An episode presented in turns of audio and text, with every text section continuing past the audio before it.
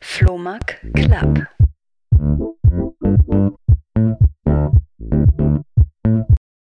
Mario, vielen Dank, dass du zu mir im Podcast kommst. Du sitzt im Moment im Silicon Valley, wenn ich das richtig weiß.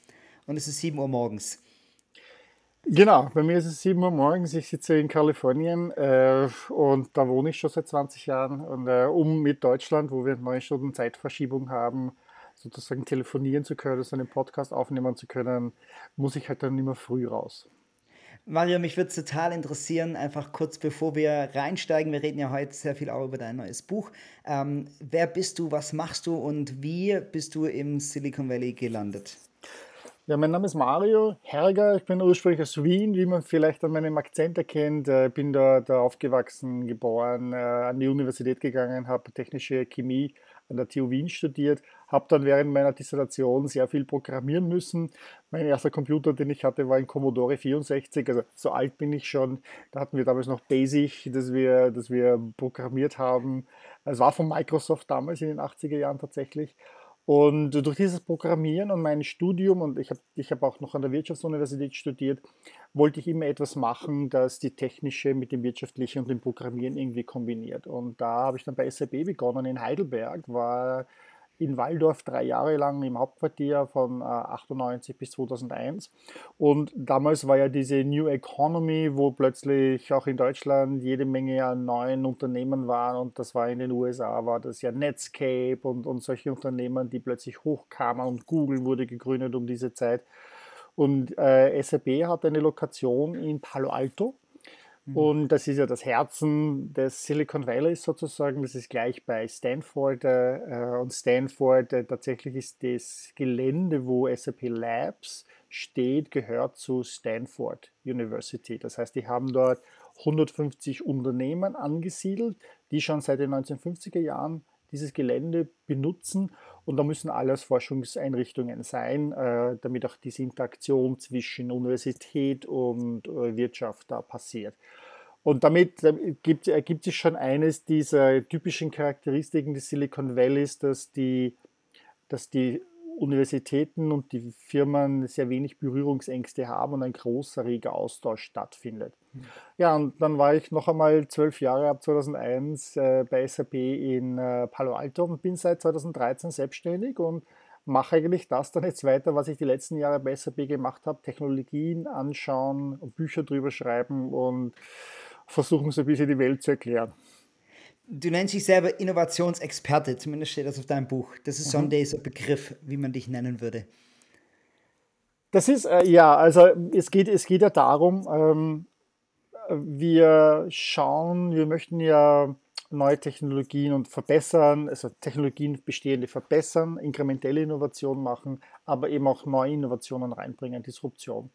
Und äh, das ist gar nicht so einfach, weil wir als Menschen an dem Altbekannten hängen und äh, uns lieber auf das verlassen, was wir haben, weil wir das kennen, auch wenn es schlechter ist. Und das Neue, das diese Unsicherheiten reinbringt, ähm, nicht äh, uns ein bisschen wehren dagegen. Ja? Äh, da müssen wir physisch uns überkommen. Ja?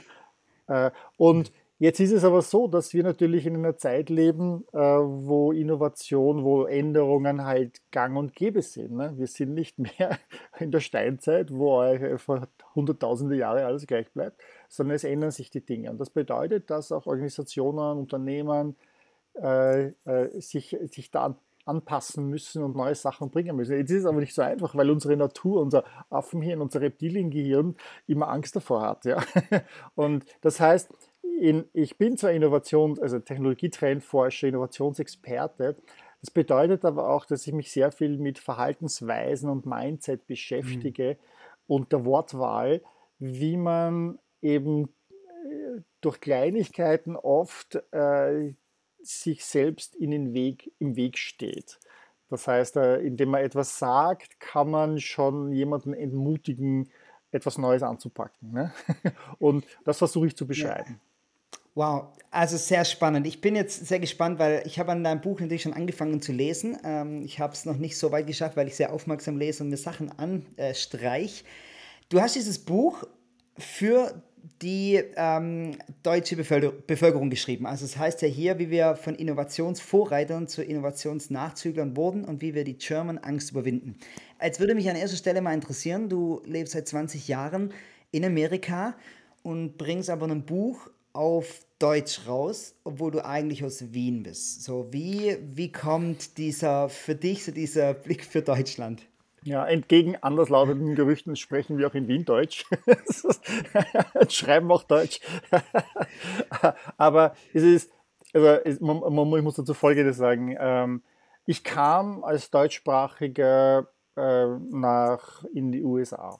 Und äh, da kommt man natürlich auch mit diesem deutschen Mindset äh, und mit äh, den Stereotypen, die man hat über die Amerikaner her. Ähm, und wenn man sich aber jetzt anschaut, also Österreich, Deutschland, Schweiz, dann sind wir jetzt nicht so weit entfernt voneinander vom Mindset ja. und von diesen Ideen und unserem Stolz und worauf wir stolz sind und was wir machen. Ja. So, und dann kommt man in die USA und dann merkt man, dass ja, man kennt zwar die Fernsehserien, aber Amerika sind doch in gewissen Dingen anders. Ne? Äh, und zwar überraschend anders, als man meint. Ähm, ähm, dass das uns auch sch schwer macht, äh, äh die äh, Vereinigten Staaten äh, komplett zu verstehen. Und, und, und, die USA sind auch sehr groß und da gibt es auch sehr viele unterschiedliche Sachen. Und natürlich ist das Silicon Valley mal so ein Pocket, so ein kleiner Ort äh, mit äh, dreieinhalb Millionen Menschen. Im Großraum sind das dann 10, 12 Millionen. Und da kommt eine ganz spezielle Sorte an Menschen dorthin. Das sind eigentlich die, die zu Hause bei, bei sich im, in der Schule die Nerds waren. Also die, die mit den dicken Brillen, die, die, die nie eine Freundin gehabt haben ja, oder die irgendwie auffällig waren im Sinne von, die, die wussten viele Dinge, die waren die Klassenbesten, aber waren zugleich die, die am so sozial am wenigsten irgendwie kompetent waren. Also ich übertreibe jetzt natürlich yeah. groß, ja. Aber, aber da kommt dann ein gewisser Menschenschlag hierher. Und dann passiert es halt so, dass man im Kaffeehaus, ich bin Wiener, ich sitze im Kaffeehaus immer, ne, auch hier im Silicon Valley, dass man dann dort sitzt, während in Wien äh, sitze ich im Kaffeehaus, in der, sagen wir in der AIDA, das ist eine Konditoreikette, und da sitzen dann halt die älteren Damen, die Pensionistinnen, die Rentnerinnen, ja, die, die in bestimmter Form ausschauen. Also stell dir vor, Kurort mäßig. Ja. Und dann essen sie halt ihre Törtchen und ihr trinken ihren, ihre Melange und reden dabei über Familie oder sonstige Sachen. Ja. Im Silicon Valley hast du dann solche Damen dort sitzen, die zeigen sich Videos über Forschungs, äh, unter Forschungsexpeditionen, die sie in Afrika hatten und dort halt irgendwelche Stämme äh, besucht haben. Ja? Also, oder, oder sie reden ja. über künstliche Intelligenz ja, und Verhaltensforschung, die sie da gemacht haben. Und das passiert da permanent so, weil das ist eine, ist eine sehr hohe Dichte. So, und dabei ist mir aufgefallen, wenn ich dann jetzt Deutsche, Österreicher, Schweizer getroffen habe und dann kommen viele Besucher, die einfach verstehen wollen, wie funktioniert das Silicon Valley, wieso kommen da die Googles, die Netflix, die Teslas, die Apples alle dorthin und rollen über uns drüber, dass die mit einer gewissen Einstellung, mit einer gewissen Stereotypen gekommen sind und äh, erzählen mir dann Sachen. Ich sage, das stimmt ja so nicht, ja, das ist ja anders. Ja? Mhm. Und mhm. damit habe ich bemerkt, dass man in Deutschland natürlich durch die Medien und durch das, was man liest, einen gewissen Filter hat auf wie das Silicon Valley funktioniert. Und dann natürlich kommen wieder all diese Vorteile rein. Ja? Und, und man, der Filter bedeutet auch, man schaut nur auf so Sachen wie Facebook und die Milliarden und Google und, und, und was ich Daten, die die stehlen und Apple, wertvollste Firma. Aber man merkt nicht dieses ganze Ökosystem drumherum, hm. das das Ganze ermutigt und, und befähigt. Und habe ich mir gedacht, das, das ist vielleicht etwas, wo ich jetzt was schreiben muss. Und das erste Buch, das ich ja dann zu diesem Thema geschrieben habe, das hieß dann das Silicon Valley Mindset, wo ich dann genau auf diese Unterschiede eingehe. Und meine Bücher im Prinzip, die ich seither geschrieben habe, habe beziehen sich auf das. Ich bin so eine Art halt Übersetzer, Botschafter, ja, der versucht, äh, die Technologien darzustellen, die hier gemacht werden, warum die wichtig sind für uns in Europa, für uns in Deutschland und was oft auch diese Mindset-Unterschiede sind, diese Verhaltensweisen, die wir zeigen, die uns vielleicht behindern, aber vielleicht in einer anderen Form auch bestärken könnten, das zu übernehmen. Und deshalb schreibe ich dann ein Buch auf Deutsch, das mhm. eigentlich mhm. sehr viel über ähm, solche Technologie-Innovationszentren wie mhm. eben das Silicon Valley äh, dann Informationen drin hat. Okay. Diese, diese German Angst, also der Begriff war mir auch neu. Was steckt da dahinter? Der German Angst ist, ist ein recht gängiger Begriff tatsächlich. Und das Buch, ich habe das Buch ja dann Future Angst genannt, um das ein bisschen größer zu machen. Es geht nicht, es geht hier um diese Future Angst. Die German Angst bedeutet, wenn wir eine neue Technologie sehen, wenn wir ein neues Ding, dann fällt uns zuerst ein, was die Gefahren und die Risiken davon sind. Ja? Wir reden, sagen wir, künstliche Intelligenz und das Erste, was uns einfällt, ist, oh, der Terminator, die, die, wird Kontrolle über uns nehmen und wird uns töten. Ja? Äh, oder Elektroautos, oh, aber die Batteriebrände und woher soll nur all der Strom kommen? Ja? Oder autonome Autos, ja, äh, selbstfahrende Autos, das ist ja Silicon Valley ein Hotspot. Ja, aber was ist, wenn die Oma und das Baby da drüber geht und das Auto kann nicht bremsen? Wen soll es töten? Wir denken aber nicht daran, dass Ihr weißt, heute in Deutschland sterben dreieinhalb bis 4.000 Menschen in Verkehrsunfällen jedes Jahr. Ja? Und wir denken nicht daran, oh, da könnten wir das runterbringen, vielleicht um 80, 90 Prozent. Und dann leben 3000 Menschen und sterben nicht mehr. Das ist doch super. So denken wir nicht. Wir denken in Gefahren und Risiken. Und das ist mit allem, was wir haben. Wir brauchen nur schauen, Beispiel, äh, wir bauen, machen Großprojekte. Ja? Stuttgart 21 und dann kommt irgendein Wurm der plötzlich da zu massiven äh, Demonstrationen führt, weil der Wurm da, da gefährdet ist durch dieses Bauwerk. Oder in der Tesla-Fabrik in Berlin-Grünheide sind es plötzlich die, die irgendeine Fledermaus, äh, nichts gegen Fledermäuse, ja, ich liebe Fledermäuse, ich hatte Freunde, die tatsächlich Fledermausforscher waren, äh, aber da wird dann plötzlich völlig übertrieben äh, und überzogen reagiert. Und das, äh, ein anderes Beispiel ist Alexa. oh, jetzt muss ich, ich muss die Alexa ausschalten. die, die, ich habe hier eine Alexa und die springt, die springt immer an, wenn ich, wenn ich das Wort sage. Äh, dass zum Beispiel ich frage, wer von euch hat eine Alexa? Ja, und dann sage ich, die Alexa hört ja immer zu. Ja. Mhm. Äh, ich, ich, weißt du, hat man dann diese, diese komische Angst davor, vor dieser Technologie, jeder hat aber ein Auto von den Leuten, mit denen ich da spreche. Und Autos töten im Jahr dreieinhalbtausend Menschen. Ja? Aber die mhm. Alexa hat noch niemanden getötet. Und wir haben diese unverständliche äh, Angst oder den Fokus auf diese Risiken und Gefahren. Und ich möchte das nicht kleinreden, dass das jetzt etwas ist, was wir nicht berücksichtigen sollen. Aber wir legen ein Vergrößerungsglas drauf, auf, wir machen eine Mücke zum Elefanten. Mhm. Und das hindert uns daran, diese neuen Sachen uns anzuschauen, sie zu integrieren und, und dort führend zu werden. Was war denn, weil da, du fängst ja mit dem Buch auch an, wo Deutschland Vorreiter war und wirklich ähm, innovativ, äh, ähm, natürlich mit den Autos äh, ist ja natürlich das Hauptding, wofür Deutschland sehr bekannt war global. Was waren andere Dinge, wofür Deutschland äh, global gestanden ist als ja. Vorreiter? Ich habe hab mir, hab mir das ja angeschaut. Ähm, ich habe dazu die Inspiration erhielt ich durch einen Podcast, wo es darum ging, um, um vergangene Innovationen, äh, in, wo Menschen, wie Menschen darauf reagiert haben. Und äh, äh, das heißt, ich bin in die, in die Vergangenheit gegangen mit diesen, äh, mit diesen Untersuchungen, mit, diesen, dieser Forschung, wie Leute auf Technologien, die heute für uns selbstverständlich sind, die wir gar nicht mehr als Technologien erkennen, äh, reagiert haben damals und das für uns heute lächerlich ist. Beispiel der Steif-Teddybär. Ja? die Baden-Württembergerin Margarete Steif ja, startet dieses Unternehmen, das heißt eigene Geschichte und dann kommt irgendwann einmal der Teddybär heraus. Und der Teddybär, jeder von uns hat einen Teddybären gehabt, jeder von uns äh, hat da schöne Erinnerungen damit und das ist was Niedliches, ja. Und dabei war das aber sehr kontrovers damals um 1900, nämlich da gab es einen Prediger in den USA, der das als zum Untergang der Zivilisation führend gesehen hat, weil die jungen Mädchen nicht mehr sich mit Babys, äh, also mit Puppen beschäftigen, die sie auf die Mutterrolle hinbringen, sondern mit dieser Monstrosität. Und dann hat er schon den Untergang der Zivilisation gesehen, die die Mädchen machen keine Kinder mehr, die Kinder sind ja nicht mehr da für die Fabriken und für die Soldaten, also und, so, und das ging viral. Ja? Und Heute schüttelt man den Kopf darüber. Ja? Oder der Spiegel, ja? die Eitelkeit, die Leute, die, Frauen, vor allem die Frauen, die davor stehen und so weiter. Und das ist die Gefahr des Spiegels. Ja? Heute denkt man überhaupt nicht mehr daran, dass das eine Technologie ist. Das ist einfach da. Ja? Heute hat man das Selfie, ne? wo man genauso dieselben Argumente verwendet wie damals dafür. So, und ich schaue halt ein bisschen zurück. Und wenn man in die Geschichte zurückgeht, dann ist Deutschland. Ähm, so richtig, oder deutsche Sprachraum so richtig hochgekommen, was Technologie betrifft, äh, eigentlich in der zweiten Hälfte des 19. Jahrhunderts, so um 1850, 1870 herum.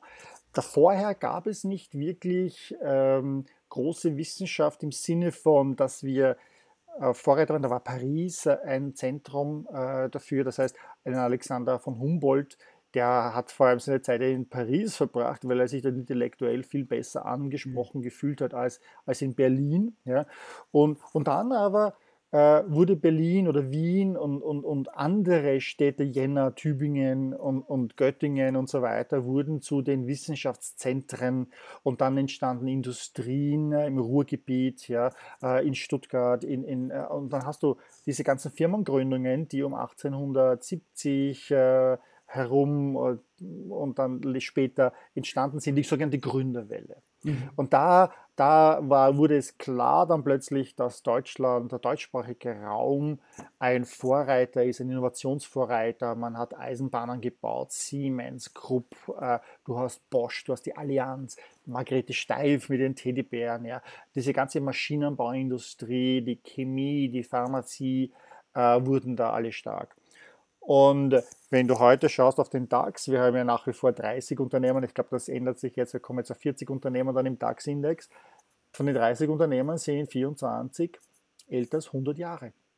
Mhm. Und das heißt, diese Firmen wurden alle dann gegründet äh, und da kommt nichts Neues nach. Und irgendwie haben wir diese Vorreiterrolle als Innovatoren, als Leute, als Erfolg, als, als, als Leute, als, als, als Land der Dichter und Denker und Ingenieure verloren. Wir finden halt als Ingenieure alle Gründe, warum was nicht funktionieren kann, ja, äh, anstelle, anstelle zu lösen, wie können wir das lösen. Ja. Das ist, wenn man sich das, wenn man sich das überlegt, auf der Uni, äh, ja, ich bin Ingenieur, auf der Uni, in der Schule, hast du nie eine Aufgabe, äh, die Aufgaben sagen immer, finde die Lösung von dieser Gleichung x. Ja? Finde x von dieser Gleichung. Da steht nirgendwie, finde alle Gründe, warum x keine Lösung haben kann. Na, das ist, das ist nichts, was da ist. Und irgendwann einmal passiert da irgendwas, dass plötzlich unsere Ingenieure, unsere Leute, äh, die alles erklären, präzise erklären können, warum etwas nicht funktionieren kann. Und dann kommt aber einer und macht das. Ja? und dann, äh, und das passiert uns jetzt gerade mhm. massiv, halt Elektroautos, ne? autonomes Fahren. Ne? Wenn du die Diskussion, künstliche Intelligenz, wenn du die Diskussionen drum, um diese Themen hörst, die sehr, sehr wichtig sind, gerade für Deutschland auch, dann merkst du, wir haben dort nichts äh, zu melden. Gibt es gerade globale äh, Trends außerhalb von, ich meine, wir haben KI, selbstfahrende Autos, dann ja. irgendwelche Superreiche, die sich ins All schießen, ähm, ja. die, wo wir Deutschen nicht dazugehören. Aber was gibt es noch gerade so diese Trends, die, die wir irgendwie scheinbar verpassen? Ja, ich meine, du, du, du sprichst das Raketending an, ja. das, war, das war deutsche Technologie, da waren wir führend. Ja. Äh, und das begann schon, das begann schon vor diesem äh, unsäglichen V2-Raketen, ja, Werner von Braun während der Nazi-Zeit, das begann ja schon vorher. Österreich war als K&K äh, Monarchie eine, Raketen, eine Raketenmacht. ja, das, also wir reden hier von Raketen, die man als Waffe verwendet hat. Mhm. Ja. Äh, die, die Mondlandung ohne Werner von Braun und den deutschen Ingenieuren, die man damals dann halt, äh, und, und die Russen genauso, ja, die sie sich damals geschnappt haben, wären die zehn Jahre später gewesen. Heute, äh, ich hatte, ich hatte den, den ESA-Chef einmal, den aktuellen ESA-Chef, der Josef Aschbacher, äh, einmal im, äh, getroffen in Rom, äh, weil er war auch vorher im Silicon Valley. Da war er noch nicht äh, ESA-Chef Europäische Space Agency. Und er hat gesagt, das Frustrierende war, sie waren im Silicon Valley und in Los Angeles und natürlich auch an anderen Plätzen, wo das ist. Und 90 Prozent der Leute, die sie treffen, sind Europäer. Die machen aber alles in den USA. Und er sagt, was machen wir falsch, dass wir diese Startups, diese Europäer nicht Raumfahrtunternehmen in Europa machen lassen? Ja? Und darüber haben sie sehr philosophiert, sehr stark. Und das, das hat er jetzt auch mit seinem Antritt als ESA-Chef ja auch wieder thematisiert. Ähm, Und, und wir, wir, wir machen uns lustig über einen Elon Musk wie SpaceX oder jetzt, äh, wo gerade gestern, glaube ich, die ersten vier Zivilisten in, in den Orbit geschossen worden sind, jetzt drei Tage die Erde umkreisen und, und er seine, seine Starlink-Satelliten raufschiebt oder einen Jeff Bezos, der da in einer Rakete fliegt, in eine sehr ähm, unanständige Form hat. und, und, und, oder, oder dass du einen Richard Branson hast, der äh, mit seinem Flugzeug auch so suborbital fliegt. Ähm, und wir, wir lachen darüber oder, oder echauffieren uns darüber, weil was wir Milliardär schon wissen. Aber nein, das ist genau das, was jetzt passiert. Und wir haben keine Milliardäre, die sich da irgendwie daran beteiligen. Wir haben generell äh, hier das also das Gefühl, dass sich unsere Milliardäre, wir haben nicht weniger Milliardäre, ja, sozusagen als die USA, sich eher darum kümmern, wie sie das Geld besser parken können äh, oder traditionelle Sachen machen, anstelle solche neuen disruptiven Innovationen anpacken. Ja? Und, und äh, in der, da braucht man nur schauen, wenn du jetzt fragst, was für Trends gibt es, da braucht man nur schauen, was beispielsweise die, äh, die Chinesen oder die Amerikaner dann teilweise ja anpacken. Die Chinesen haben ja ihren, ihre Pläne, ihre großen Pläne, wo sie beispielsweise diesen One, One diesen Belt, diesen, diesen, diese neue Seidenstraße machen.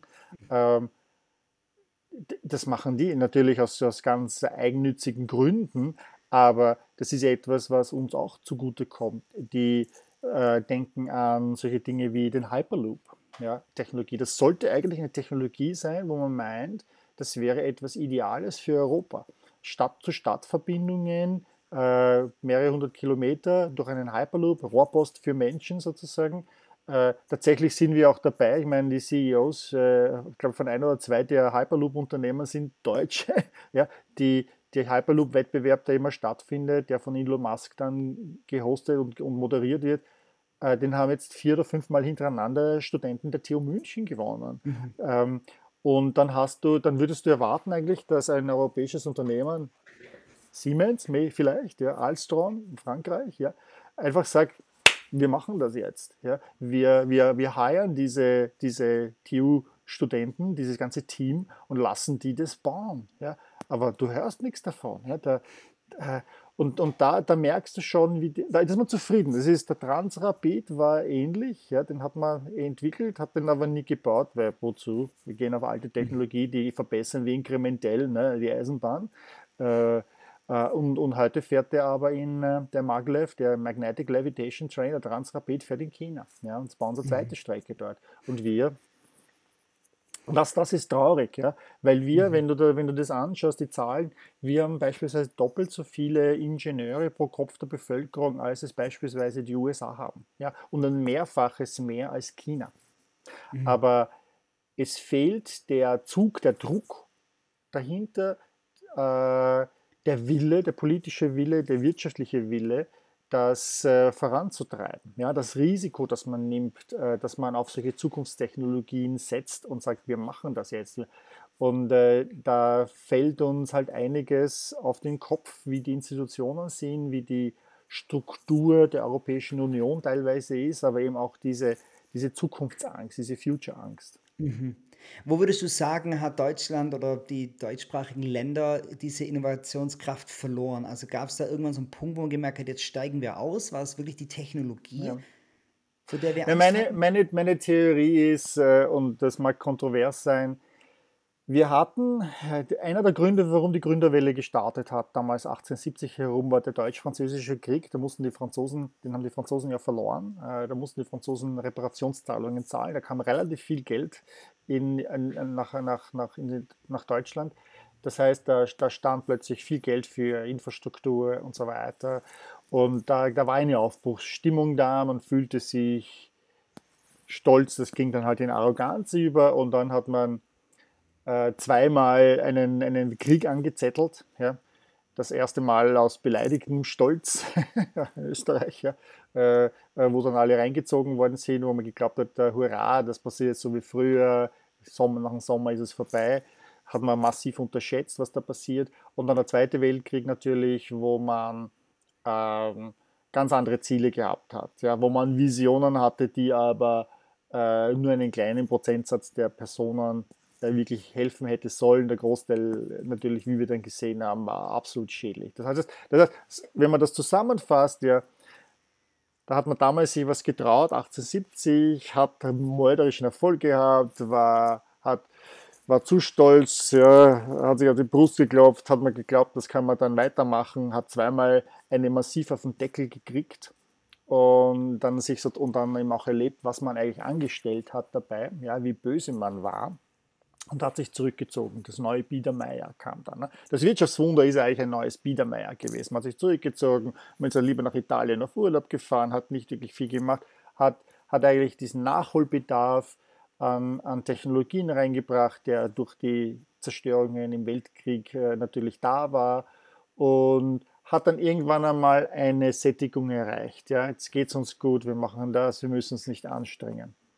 Und dabei äh, verliert man dann diesen Appetit auf Neues.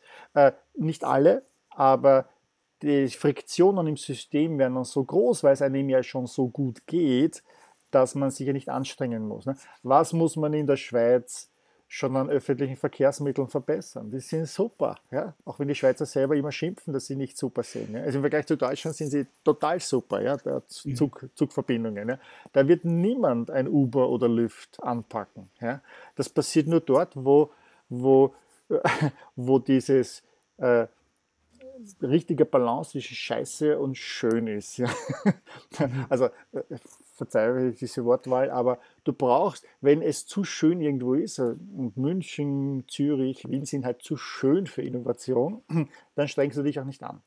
Dort, mhm. wo du äh, so ein bisschen das Nebeneinander von gerade nicht zu so viel Scheiße, aber auch äh, und, und, schön, ja, also äh, doch nicht, äh, das heißt, wo diese, diese Balance ist, dieses, dieses kreative Feld, dass du was machen kannst, wie San Francisco, wie Tel Aviv, ja, mhm. wie, wie Berlin, ja, dann hast du dort diese magische Komp Mischung, dass Leute was anpacken und versuchen. Ja, weil, mhm. sie, weil sie mit beiden konfrontiert sind und sehen, sie können was machen. Und das, äh, glaube ich, äh, haben wir so um die 70er Jahre, dann 1970er Jahre dann herum wahrscheinlich verloren. Ja. Es ist auch dieses Zitat aus deinem Buch, dass der Feind des Guten ist nicht das Beste, sondern zu viel des Guten. Also es ist nicht der, also es, wenn ich mich erinnere aus deinem Buch jetzt, wo du, also wo darauf zurückführt, wenn wir zu viel einfach von dem Guten haben, dann sind wir zufrieden und dann haben wir gar nicht diesen Drang danach, irgendwie nach ja. was anderem zu suchen. Ich meine, das kommt, das kommt ein bisschen von woanders her, aber das kann man umlegen, so wie du es gesagt hast, auf alle Fälle, ja. Das so ist es auch gemeint.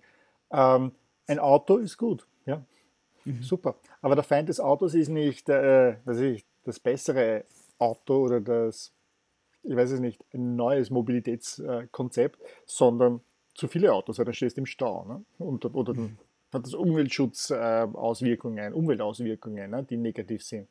Ähm, und, und, hier das, du, du kommst ihm hin, du bist eigentlich zufrieden mit dem Auto, weil es alles liefert, wozu brauche ich was Neues? Ja? Und, und am Anfang ist es ja so, dass viele Technologien, die kommen, eigentlich schlechter sind. Die Digitalkamera war schlechter als das Filmpapier.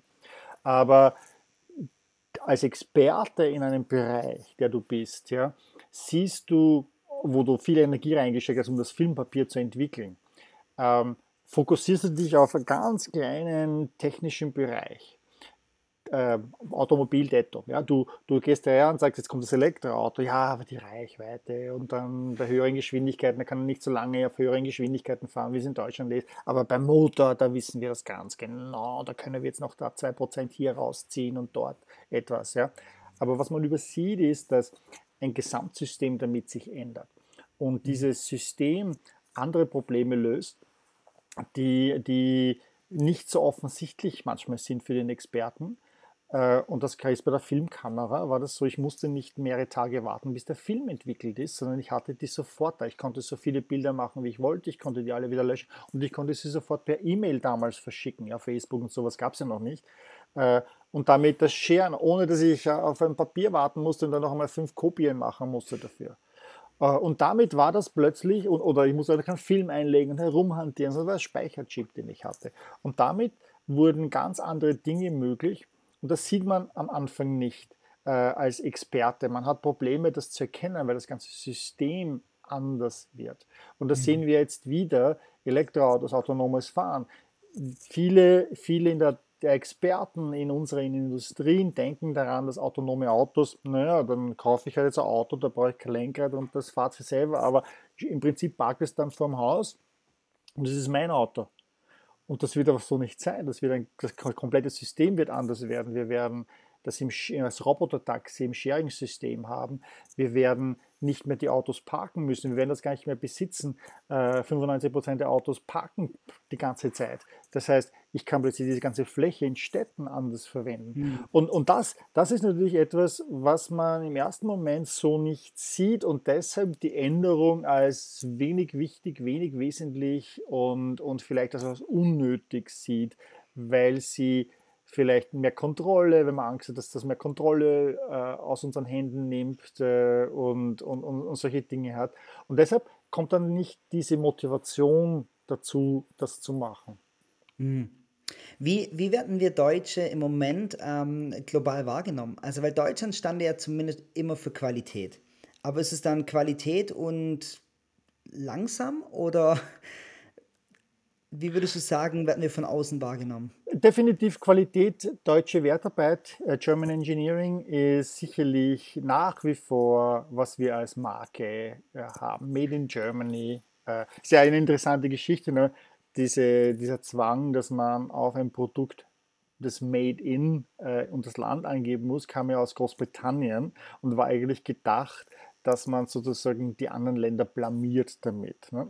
Das heißt, die Engländer haben dann irgendwann im 19. 19, 19. Jahrhundert äh, ein Gesetz verabschiedet, es musste auf jedem, was ich, Bleistift, auf, auf jedem was ich, äh, äh, Produkt musste halt draufstehen, wo das, wo das her, wo die Herkunft war.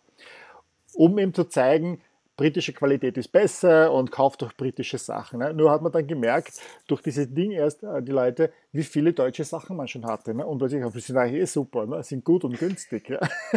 hat, also, hat also backfired. Ja? Also es war ein Eigentor eigentlich. Oh, wow. So, und damit, damit natürlich Made in Germany wurde damit ein, ein Qualitätssiegel. Und wenn du dir anschaust, was wir machen, wo wir gut sehen, Maschinenbau, ja, das erfordert ja präzises Bohren von Löchern, Formen von Metallen, ja, das Interagieren. Ich meine, der Verbrennungsmotor ist ja eine Wundermaschine. Ne? 2000 Teile, äh, die da, da perfekt zusammen und, und, und jahrelang ohne Probleme funktionieren. Ja? Das ist ja, das muss man mal hinkriegen. Ja? Das hat haben wir in 150 Jahren halt hingekriegt äh, und da sind wir halt super. Ja? Ähm, und das weiß man auch. Es werden auf den Maschinen äh, die wir machen, die in der Schweiz, in Österreich, in Deutschland gemacht werden, werden die Produkte der Welt gemacht. Das heißt, wenn du, wenn du hier jetzt in Milpitas bist bei, bei, äh, Flex, bei Flex, das ist dieser äh, Auftrag-Manufacturer für Elektronik, so wie Foxconn, mhm. die Maschinen sind alles, auf denen die ganze Elektronik sind alles deutsche Maschinen, ja, wo die Elektronik zusammengesetzt wird. Und auch in, in Shenzhen, in China siehst du das. Ähm, jetzt äh, ist es aber so, dass wir halt ähm, in dieser dinglichen Welt als Deutsche leben. Ja? Für uns wird alles ein Produkt ist etwas, was man angreifen kann. Ne? Das ist die Maschine, das Auto, die, die Chemie. Ja? Äh, wir sehen aber immer mehr einen Übergang in die nicht dingliche Dinge. Äh, Software, künstliche Intelligenz, Daten, ja, die ähm, wichtig sind. Die sieht man aber nicht, ne? die sind im mhm. Hintergrund. Mhm. Ähm, die SAP, wertvollstes Unternehmen Deutschlands, ist, macht keine dinglichen Dinge. Die machen alles nicht dingliche Dinge. Es ist reine Software. Ja? Äh, und damit haben wir in unserer Kultur große Schwierigkeiten, das zu verstehen. Ähm, und es kommt hinzu, dass ähm, der Gesetzgeber die Bilanzlegung beispielsweise ja, äh, dingliche Dinge bevorzugt. Ich habe beispielsweise in der Bilanz äh, ja immaterielle, materielle Anlagengüter, also das weiß ich, du hast Gelände, Firmengelände, das Gebäude, das Maschinenpark, du hast Fuhrpark, du hast Inventar. Äh, das kann man relativ einfach bewerten, weil das auch einen Wert für andere hat. Das heißt, mhm. das heißt ich kann das im verkaufen ja, und damit kann ein anderer dieses Gebäude in einer anderen Form benutzen.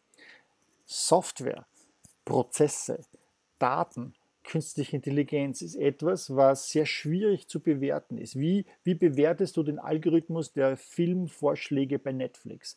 Wie bewertest du, welche, welchen Euro-Wert, welche, wie viele Milliarden sind die Daten wert, die Tesla jeden Tag von seinen zwei Millionen Kundenfahrzeugen sammelt, um künstliche Intelligenz, das autonome Fahren damit zu entwickeln. Welcher Milliardenbetrag ist das? Ja?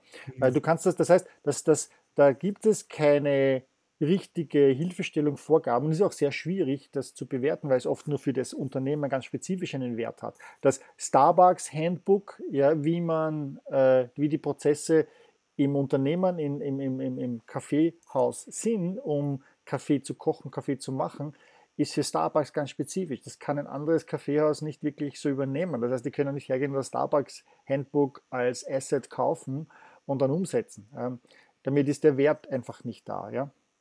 Und wir versagen an der Stelle, weil damit äh, wir auch den Manage, den Executive Teams in Unternehmen das Signal geben, dass der Fokus auf diese dinglichen Dinge wichtiger ist, weil das in der Bilanz steht, während die nicht dinglichen Dinge nicht richtig erfasst werden dort.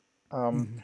Und damit ist digital an der Stelle schon immer, hat, hat schon immer ein, ein, ein, einen Stolperstein aufgestellt, äh, ein Rotblock, dass wir uns eher auf diese dinglichen Dinge konzentrieren sollten als Executive Teams.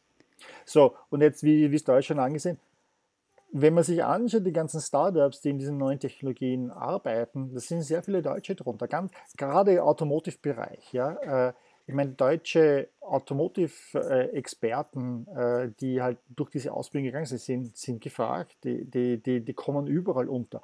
Aber es geht um das Mindset, ja, dass mhm. wir scheinbar als Deutsche nicht in Deutschland diese Sachen machen können, sondern wir müssen woanders hingehen, dass wir sie schaffen können. Du hast plötzlich Leute wie Peter Holdinger, der bei Tesla und jetzt bei Lucid Motors ist, um dort die Produktion des Elektroautos hochzufahren, der vorher bei Audi war, weil dort können plötzlich Elektroautos gemacht werden. Das hat der, der ja, äh, andere Johann Jungwirth, ja, war zwar bei Mercedes und bei Volkswagen, aber jetzt macht er bei, bei Mobileye, einem, einem israelischen Firma, die zu Intel gehört, äh, autonomes Fahren, weil er gemerkt hat, dort wo er war, ähm, kriegt er nicht diese Unterstützung oder glaubt man nicht daran. Ich würde natürlich voll gerne jetzt in, diese, in die Zukunft schauen und mit der Frage, mhm. weil auch in meinem Podcast versuche ich ja ein bisschen diese Brücke zu schaffen zwischen mhm. Menschen, die sich mit diesen Fragen der Zukunft beschäftigen und die Brücke hin zu einer jungen Generation, die oft ja reinstarten, auch in ihre Berufskarriere, die sagen, wir wollen tatsächlich was bewegen. Viele von den jungen Menschen haben keine Angst vor Technologie, weil sie viel mehr damit aufwachsen. Aber die Frage auch, was können sie ändern? Was kann der Einzelne, aber was muss sich in der Gesellschaft in Deutschland, im Deutschsprachigen verändern? Und ich würde das, weil am Ende deines Buches gehst du ja so auf so eine 150 Jahre ein. Ähm, das fände ich auch spannend, da mal drüber zu sprechen. Aber was müsste sich denn kurzfristig verändern, damit Deutschland wieder nach vorne kommt? Ja, wir haben heute ein Problem auch mit den jungen Leuten. Ähm, wir haben, ähm, ich, ich zitiere da Zahlen äh, aus Deutschland beispielsweise, äh, wir hatten im Jahr 2000 eineinhalb Millionen Gründungen. Äh, 2020, also 2019 hatten wir 500.000 Gründungen. Das heißt, wir haben zwei Drittel weniger Gründungen. Wenn du dir anschaust, Umfragen unter Studenten, egal wo, also diese Umfragen gibt es ja immer wieder, die man hört, dann hast du, dann wollen über an die 50 Prozent äh, wollen in äh, diesen großen Konzernen unterkommen, ja, den Bosch, den Siemens, was ja durchaus zulässig ist, aber das ist halt schon fast so privatwirtschaftliche Behörden, ja, die man da hat, sicherer Job, äh, sichere Arbeitszeiten, ja, angenehmes Leben.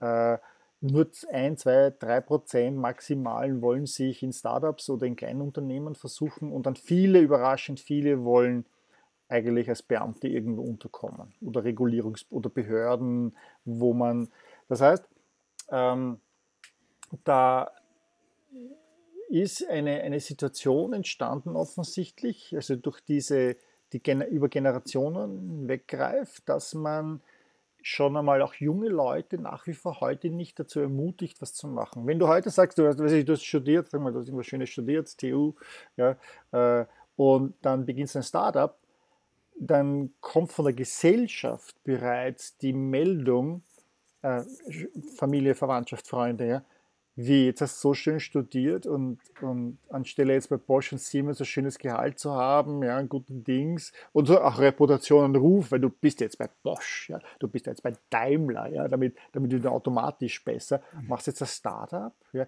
da wirst du fast am, am Datingmarkt undatebar. Ja? Das heißt, du, du, findest ja keinen Lebenspartner plötzlich durch, durch dieses Ding, weil du eine unsichere Zukunft hast. Und das ist ein starkes Signal, das du da hast. Äh, und wenn du dich ständig rechtfertigen musst als junger Gründer, junge Gründerin, warum du das machst, dann kostet das extrem viel Energie und das ist nicht zu unterschätzen, ja, äh, weil mhm. wieso machst du das und ist das wirklich so wichtig und könntest du nicht und, und weißt, solltest nicht eigentlich äh, und wenn du das ständig hörst, dann, dann zerrt das an der Kraft. So, ich möchte das Bild jetzt nicht so negativ äh, malen, ja, ähm, das sind aber die Zahlen, die wir haben. Es gibt ja. allerdings auch, und das muss man dazu sagen, halt in den letzten Jahren, äh, sicherlich in der letzten Dekade, ist halt ein sehr umfangreiches Ökosystem auch für Startups entstanden. Also von Investmentkapital über, über Infrastruktur, Coworking Spaces, Veranstaltungen, ja, äh, bis hin zu Wissen auch von Venture-Kapitalisten, die wissen, wie man äh, eben Risikokapital macht. Äh, dass man auch ermutigt wird. Das heißt, wenn ich was machen möchte in diesem Bereich und mich für die Zukunft interessiere, dann gibt es diese Szene, die muss ich allerdings suchen, da muss ich dort unterkommen. Ja? Und diese Szene ist oft wirklich völlig separat von diesen anderen traditionellen Wegen. Da gibt es also wenig Berührungspunkte, so sehr auch viele Unternehmen und Leute aus Unternehmen versuchen, mit dieser Szene in Kontakt zu treten. Es gibt doch eine, einen, einen großen Filter an der Stelle. Ja? Äh, was, was du jetzt gesagt hast, ist, äh, warum ich 150 Jahre sage, wir haben jetzt die letzten 150 Jahre Gründerwelle begonnen. Ähm, wir, wenn wir weiter und, und in den letzten 150 Jahren hat die Menschheit vermutlich den größten Sprung gemacht in ihrer gesamten Geschichte. Wenn du dir anschaust, was da alles passiert ist, wie viele Menschen aus, der, äh, aus dem Prekariat, wir reden ja von 90 Prozent der Personen der Menschheit, die im Prekariat gelebt hat. Das heißt, die, die wirklich von der Hand in den Mund lebte und krank war und, und nicht wusste, wo, wo äh, das, den nächsten Tag das Essen herzukommen ist. Und heute, äh, selbst wenn wir meinen, es geht vielen Leuten schlecht, dass wir eine Pandemie durchtauchen äh, und, und äh, sterben nicht so viele Menschen wie bei der spanischen Grippe oder bei anderen Krankheiten. Und wir das Leben geht trotzdem weiter und wir sind, können zu Hause uns bei Netflix äh, sozusagen den Tag verbringen und sind gesund und warm und haben es warm und, und, haben genug zu essen. Das gab es ja vorher nicht. So, und die Frage ist, was kann in den nächsten 150 Jahren geschehen, wenn wir die letzten 150 Jahre schon mhm. so viel geschaffen haben? Und das hängt nur rein von uns ab. Das heißt, jeder, der Teil, Bestandteil davon sein will, kann sich das heute anschauen. Und daran auch denken, dass in 150 Jahren halt dann meine Ur-Ur-Urenkel äh, halt an der Stelle davon profitieren. Wenn wir profitieren von diesen Entscheidungen, die vor 150 Jahren getroffen worden mhm. sind, die uns, die uns was Positives gebracht, auch wenn wir natürlich viel von ja, Umwelt, äh, Klimawandel und, und diese, diese Sachen, die hier passieren, ja, die wir als die kritisch sind, die wir anpacken müssen. Ähm, aber im Großen und Ganzen, wenn man sich das anschaut, haben wir äh, als Menschheit einen gewaltigen Sprung in den letzten 150 Jahren gemacht. Aber das ist ja ein guter Punkt, weil jetzt äh, kann ja ein junger Mensch sagen, naja, mir geht es gut hier in Deutschland, ich habe ähm, hab alles, was ich brauche zum Essen, auch wenn ich jetzt keinen Job finde, dann bin ich aufgehoben, ich lebe nicht auf der Straße so. Wo ist denn dann der Druck ähm, oder woher kommt dann der Druck oder kann der Druck herkommen zu sagen, wir müssen, wir müssen tatsächlich wieder innovativ werden, weil sonst verlieren wir langfristig? Genau, genau das ist ja das große Thema im Buch. Ich habe dazu ja chinesischen und den islamischen Raum äh, mit betrachtet, nämlich es ging um die Frage, warum China ja, äh, um 1790 hatte 350 Millionen Menschen. Großbritannien beispielsweise zu diesem Zeitpunkt 8 Millionen. China war über tausende Jahre das fortgeschrittenste Land, die größte Macht der Welt. Ja? Auch wenn wir das in Europa jetzt nicht so mitgekriegt haben. Was unser Denken in Europa geprägt hat in den letzten, also als für mich, war China war ein armes Land. Ja? Aber die, das, du, musst, du musst zurückdenken, dass es tausende Jahre waren. Und das ging so weit, und ich erzähle diese Geschichte, dass um Anfang des 15. Jahrhunderts, um 1400, sind die Chinesen auf große Schatzfahrten gegangen. Da haben sie Schiffe gebaut, die größer waren als alles, was bis ins 19. Jahrhundert gebaut worden ist. Ja? Also die Santa Maria war ein, ein Sechstel der Größe. Die Santa Maria war das Schiff, das Christoph Kolumbus gemacht, genommen hat, eines der drei Schiffe, um nach Amerika, um Amerika zu entdecken. Ähm, die waren sechsmal so groß. Und davon gab es Dutzende Schiffe, die sie da hatten. Und die sind mit 300 Schiffen die, auf diese ersten von sieben Schatzfahrten losgefahren, um dann in südchinesischen, südasiatischen Raum äh, bis nach Afrika runterzufahren und, und mit 30.000 äh, Leuten dort aufzutauchen und, und mit diesen ganzen Sachen zurückgekommen sind. Da sind sie über eine Periode von drei Jahrzehnten, haben sie diese Schatzfahrten gemacht. Und dabei aber den Eindruck, äh, den Eindruck erhalten, dass sie von den anderen nichts lernen können. Ja?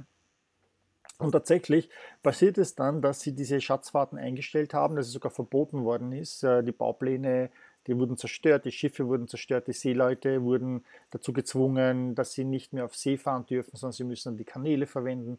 Ähm, und das war auch intern ein, ein, ein bürokratischer Streit zwischen den äh, Bürokraten, den, den Leuten, die die Verwaltung über tausende Jahre gemacht haben und den Leuten, die plötzlich in diese, die Eunuchen, die in diese merkantile Klasse die plötzlich neue Ideen aus der, Welt, ja, aus, aus, aus der Umwelt brachten und damit natürlich das, das dortige die Autorität untergruben. Ja, und eine neue Klasse entstanden, nämlich die Kaufmannsklasse, die für Innovation ja auch sehr stark zuständig ist.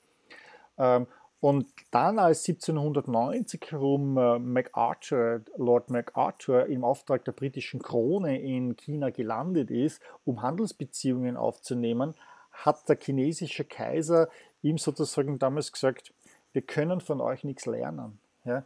Aber wir sind so großzügig, weil wir wissen, ihr wollt Seide, Porzellan und Tee.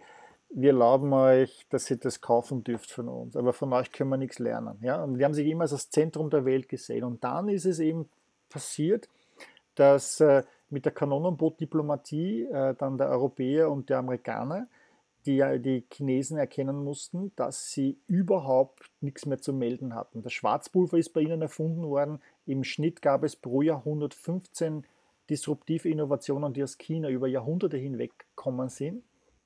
Aber durch diese Isolation, durch dieses nicht lernen müssen wollen von den anderen, äh, sind sie zurückgefallen. Und dann eben, als dann das erste Kanonenboot von den Briten äh, einfach dort die Hafenstädte zerschossen hat. Ja, das muss man ja mal vorstellen, eine Machtprojektion, dass man monatelang mit einem Kanonenboot dorthin fährt und dann die Hafenanlagen zerstört und äh, ein, das Reich, das, das 40 Mal so groß war wie das eigene Land, dazu zwingt zu öffnen, hat ihnen die Augen geöffnet. Ja? Und, und dann haben wir das Land unterworfen. So, und uns droht so ein bisschen das Ähnliche. Wir sind zufrieden, ja, wir haben ja diese Arroganz, bei uns ist alles besser, wir können von den, von den Chinesen können wir nichts lernen, das sind ja, die sind ja Sklaven, die haben ja Sklavenarbeit und wir sind halt eine Demokratie, ja, und die Amerikaner, geht bitte, ja, Trump und Waffengesetze, ja, was können wir von den Amis schon lernen? Und du siehst, ich übertreibe jetzt, ja. ja. aber das sind so diese Argumente, die dann kommen. Das heißt, man bringt dann Scheinargumente, warum man da nichts lernen kann und, und wir eh besser sehen. Ja, damit unterstellt man automatisch, es ist bei uns besser. Es gibt aber sehr mhm. viel zu lernen, nämlich wie schaffen das die, die, die, die, die, die Brit, die, die, die Chinesen in, innerhalb von zwei Jahrzehnten mehr nämlich über 30.000 Kilometern Hochgeschwindigkeitseisenbahntrassen hinzupappen, mehr Kilometer als die ganze Welt hat. Ja? Äh, zusammengenommen. Wie schaffen die das? Ja? Wie, wie kriegen die das hin, dass sie plötzlich so viel Geld in äh, die verschiedenen Technologien stecken, dass sie ganze Millionenstädte aus dem Boden stampfen. Sie haben 100, über 130 Städte, die mehr als eine Million Einwohner haben. Wie schaffen die das? Äh, die Amerikaner, wie gelingt es ihnen, ein solches innovatives Ökosystem im Silicon Valley zu schaffen, wo, wo alles zusammenkommt und wo viele Europäer mittendrin sind und wir haben das nicht. Ja? Warum hat die Nasdaq, warum haben die eine Nasdaq, warum haben wir keine Technologiebörse bei uns? Äh, alle, und Lilium, Lilium ging gestern an die Börse, nicht in Europa, ne, in, in, in, an der Nasdaq. Ein, ein, ein, deutsches Unternehmen geht an der Nasdaq an die Börse, um das Geld aufzustellen, nicht in Europa. Ja, weil wir das nicht haben. Ja? Mhm. Und das sind, das sind viele Dinge, wo man dann sieht, so, und ich sage es deshalb, du, du hast den Satz begonnen mit, wieso, wir sollten, wir können ja, warum, warum ist das nicht genug? Ja? Weil wir dann genau das verlieren, dass es uns dann so gehen könnte wie den Chinesen oder den Arabern. Auch die waren ja fortgeschritten. Mhm. Bis 1529, als sie dann die Türken vor Wien waren, waren die uns überlegen. Da hat Wien ja mehr, Stand, mehr, mehr, mehr Glückesverstand gehabt, dass sie das überlebt haben, dass sie nicht überrollt worden sind. Ich bin Wiener, ich lerne halt das. Ne? 1683, als sie wieder vor, der, vor, vor, vor den Toren Wiens gestanden sind, ja, da haben sie nichts mehr zu melden gehabt. Ja? Da sind sie mit einem überlegenen Heer gekommen, mit viel mehr äh, Soldaten als die, als die, die Wien hatten 16.000 Verteidiger und dann kam das Entsatzheer mit 70.000. Also die, die Türken hatten, aber die Türken hatten keine Chance mehr, die wurden hinweggefegt, weil sie ihre mhm. technologische Überlegenheit verloren haben an der Stelle und weil sie sich eben, weil sie diese Stagnation passiert ist, diese Stagnation der Chinesen im islamischen Raum aus verschiedensten Gründen und deshalb können wir uns nicht erlauben, äh, in diese Stagnation zu verfallen, weil das bedeutet einen Abstieg und, und es bedeutet vor allem auch einen Kontrollverlust, weil die, die, die Technologien dann nicht mehr von uns kommen. Ja? Und was die Technologien mit den Bevölkerungen, mit den Menschen, mit der Gesellschaft, mit der Politik, mit der Wirtschaft macht, wird dann nicht mehr von uns bestimmt. Wow, ich bin, mein, mein Kopf platzt schon. Ich finde es super, super interessant und man merkt, ich meine, du hast so viel zu sagen, deswegen ist das Buch auch so dick. ja, genau. ich, ich glaube, wir brauchen irgendwann einen, äh, einen zweiten Teil, ähm, um in so ein paar Themen nochmal äh, tiefer rein zu, reinzugucken. Aber mich würde so gegen Ende nochmal von dir persönlich interessieren. Was ist deine persönliche Mission was würdest du sagen? Also bist du schon jemand, der sich aufgestellt hat zu sagen, ich will Veränderung voranbringen? Ich bin Europäer, ja, Österreicher, äh, deutschsprachig, also im deutschsprachigen Kulturkreis. Und natürlich, meine ganze Familie lebt in, äh, in Europa. Meine, meine bekannten Freunde natürlich, die ich habe, leben alle dort. Und ich will natürlich, dass es denen gut geht. Ich könnte gehen und sagen, pff, scheiß drauf. Ja, meine, meine Kinder sind hier aufgewachsen, die sind Amerikaner. Wenn es Kalifornien gut geht, geht es auch denen gut. Und da, da ist mir Europa egal. Ist, ist es aber nicht. Ähm, meine Mission ist, und, und ich, ich kann das durchaus verstehen, diese Attitüde, weil ich ja selber so war. Ich bin ja auch hergekommen mit dieser deutschen Arroganz. Wir wissen alles besser, bitte die Arme ist. Ja, aber man lernt sehr rasch, äh, das anders zu betrachten und zu erkennen. Und ich sehe mich eine, als eine Art Übersetzer auch. Ja. Natürlich im Silicon Valley ich sage es immer so wie bei der Muppet Show, da passiert die Zukunft schon heute. Ne?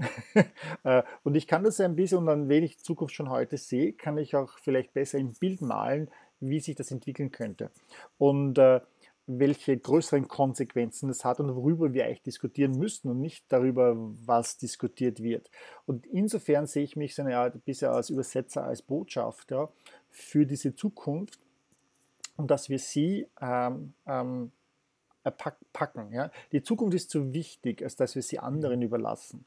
Und wenn wir die Zukunft aber immer nur aus der Future-Angst-Perspektive und nicht aus der Future Chance, ja, also der, der, der Future Hope Perspektive betrachten, dann ist das ein Problem für uns, weil dann übernehmen die anderen die Kontrolle darüber und wir sind nicht äh, mit dabei. Ja, wir wollen sie ja nicht nur äh, mitschwimmen damit, sondern wir wollen sie auch eigentlich steuern, wir wollen sie mittreiben, wir wollen sie äh, beeinflussen, äh, damit wir die Werte auch aus Europa ähm, einbringen können. Ja, ist ganz klar, die Wertesysteme in den USA und in China sind andere als in Europa. Und wenn wir da nicht äh, mit an dieser Front dabei sind, dann können wir unsere Wertesysteme der, der Renaissance, der Aufklärung, der, der Demokratie, ja, das Verständnis der Erfahrungen durch, durch zwei große Weltkriege, die dann zu dieser äh, 70, 80 Jahren jetzt Friedenszeit geführt haben, können wir nicht einbringen, sondern wir lassen uns das dann diktieren von den anderen. Und das versuche ich eben aufzuzeigen durch meine Bücher. Wow, Mario, vielen, vielen Dank für deinen Input. Also es gelingt dir sehr gut, einen, auch ein Zukunftsbild zu schaffen, das Hoffnung macht, auch darauf zu sagen, okay, wir können was tatsächlich verändern, es ist noch nicht zu spät. Ähm, ich danke dir für deinen Input, auch einfach für deine Bücher und das, dass du es auf Deutsch rausbringst. Das, ähm, davon profitieren wir. Ähm, danke für deine Zeit und ich hoffe tatsächlich, dass wir irgendwann einen zweiten Teil hinbekommen. Gern, ja, danke Florian.